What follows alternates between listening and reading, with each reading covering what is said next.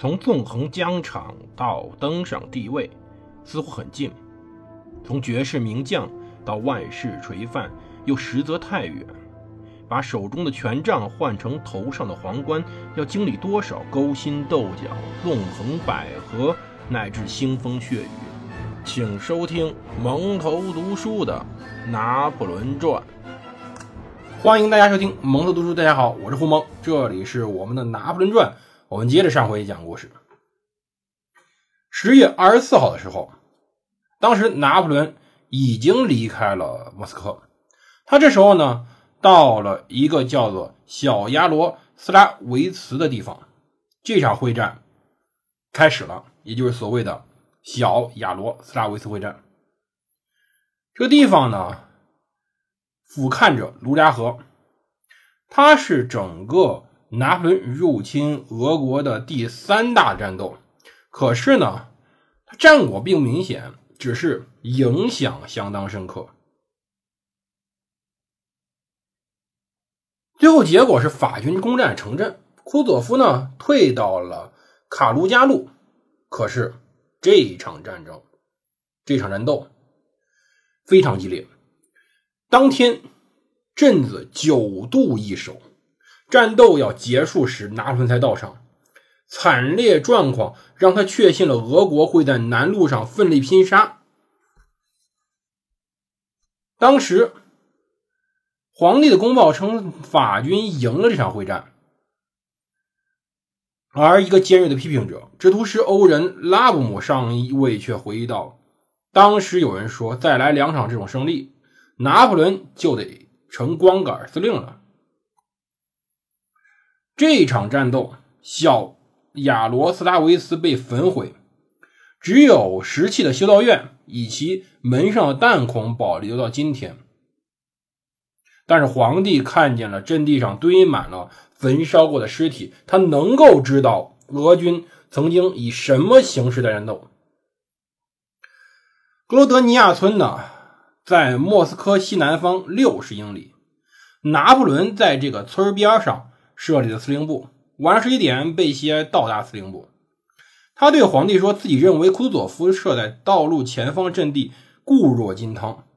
到第二天凌晨四点，拿破仑出了门，试图亲眼看看状况，结果呢，差点被当时大群的鞑靼人组成的乌克兰枪骑兵团俘虏。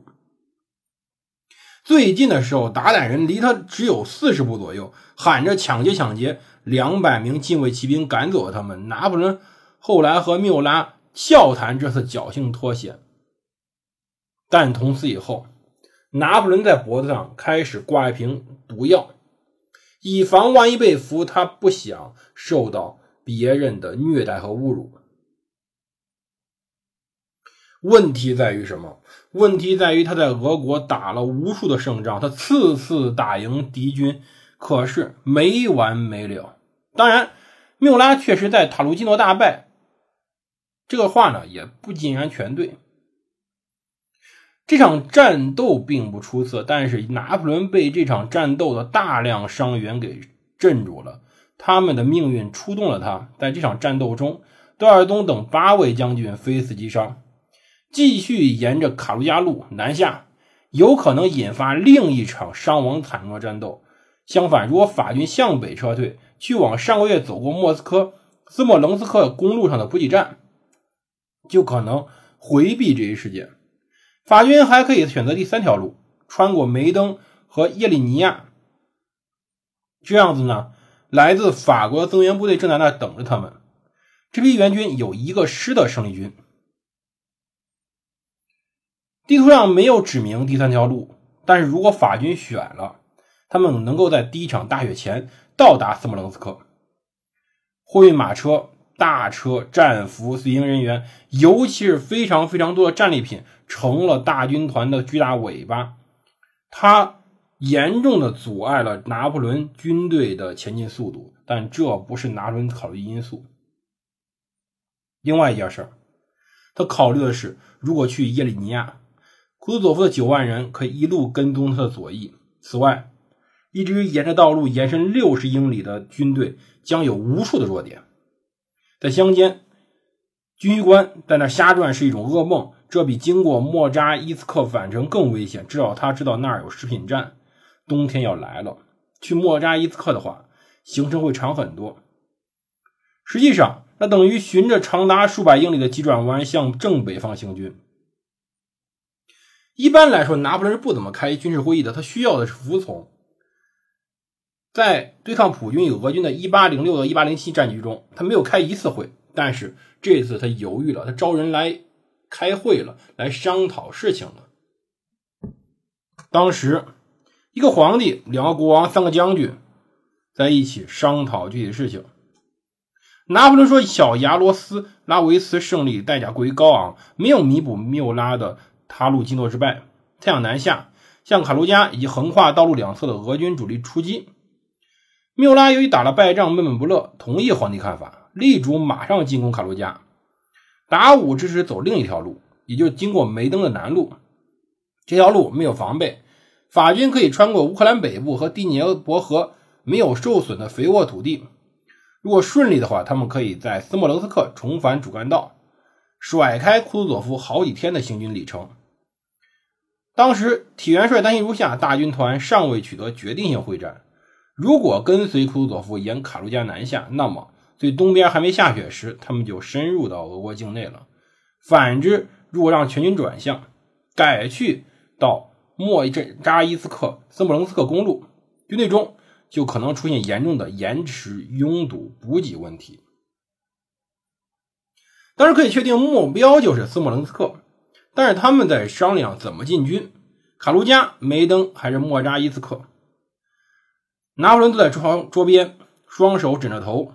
遮住脸和苦闷的情绪，大部分认为部队当时以及不在小亚罗斯拉维茨的大量火炮已经屯于通往莫扎伊斯克的博洛夫斯克上，所以这条线最为理想。也就是说，从博洛夫斯克到莫扎伊斯克，再回到斯莫棱斯克。当时炮兵、骑兵精疲力尽了，如果改变方向，士兵会很累。我们领先俄军距离也会完全丧失。如果库图佐夫不想在小亚罗斯拉维斯这种绝佳阵地立足开打，他不大可能在六十英里以外开战。欧仁、贝尔蒂埃、克兰古、贝西埃支持这种观点。达武提议进军梅登，缪拉批判了这一计划。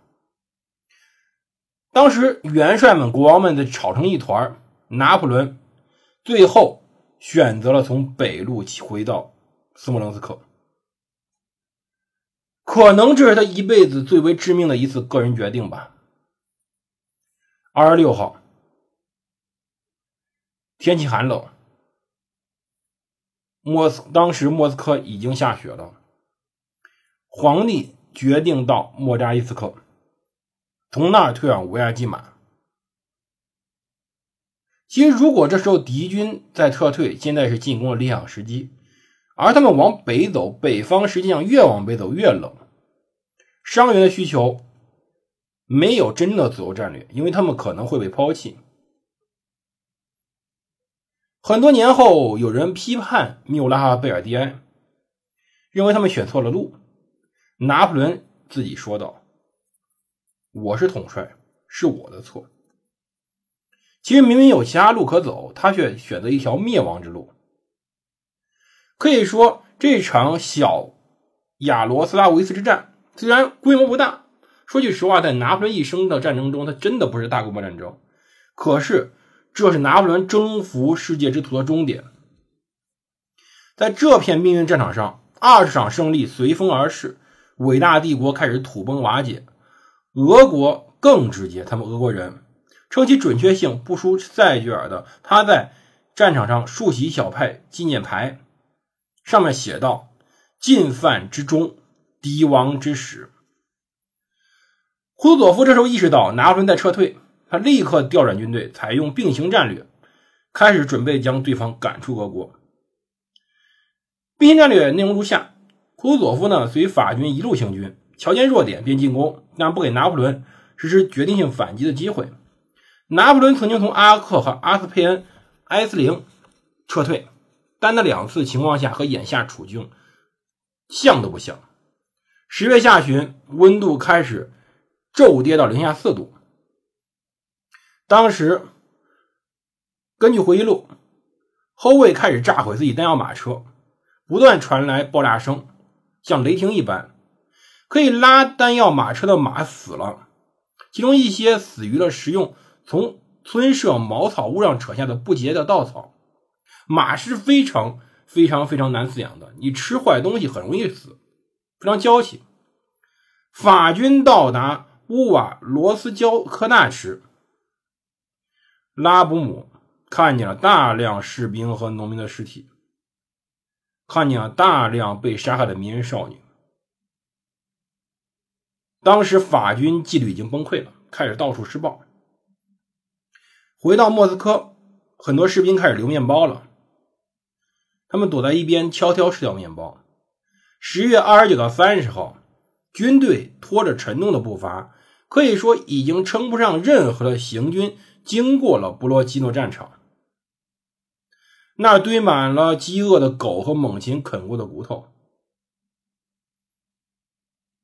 大军找到一名折了双腿的法军士兵，这个士兵竟然在两个月的期间内靠着吊草、植物根以及从尸体上搞来一天面包为生，晚上睡在剖了内脏的马腹里。拿破仑下令让这位幸存者坐上大车，但是没过多久，士兵们就在往下扔人了。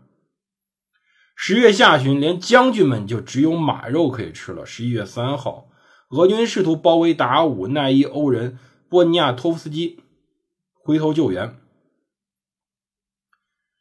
当时乌鸦骑马达武跑了出来，这几个将军挫败了敌人计划。此战中，三千名法军士兵被俘。可以说，这个数字已经是拿破仑整个。生涯中最惨的一次了。这个大的离谱的数字说明了一个问题：大军团的士气接近崩溃了。到十一月四号，大雪来临，第一场大雪，混乱法军正从乌鸦骑马撤退。饥饿加之以更为恐怖的饥寒，他们开始丢掉装备，躺在自己点燃的大堆大火堆旁。该出发时，这些可怜不幸的家伙。根本就没有任何力气站了起来，他们宁愿落入敌手，也不想行军了。可是他们也不想落入落入敌手，因为俄国俄国人对待敌人过于恶劣，酷刑、寒冷，这都使他们非常恐惧。当时。某队法军战俘三千四百人，其实最后只有四百人被俘，最后幸存下来。另一支队伍八百人，竟然只有十六人幸存。农民恨死了法国人，他们把抓住的五十名法军给活埋了。可以说，这时候大军团士气接近崩溃了。奈伊最后接过了后卫的指挥权，降雪开始覆盖路面，让路面结冰。除了波兰人和禁卫军的部分团。没几个人想过给马匹钉上耐冰马掌，马匹开始滑倒摔倒。到十一月的第二周，整个军队已经没有任何士气和军队组织，士兵们开始不听军官话，军官们开始不在乎将军了。七零八落的团全力行军，他们拼命的搜寻食物，散布于平原，烧掉、抢走路上所有东西，像饿狼一般。他们开始脚趾、手指、鼻子、耳朵开始因为冻伤而坏死，士兵们开始倒下。可以说，拿破仑军团在这时候开始彻底走向毁灭。他遇到最为危险的情况，究竟他之后该如何面对自己的未来？我们下期再讲。这里蒙头读书，我是胡蒙，我们明天见。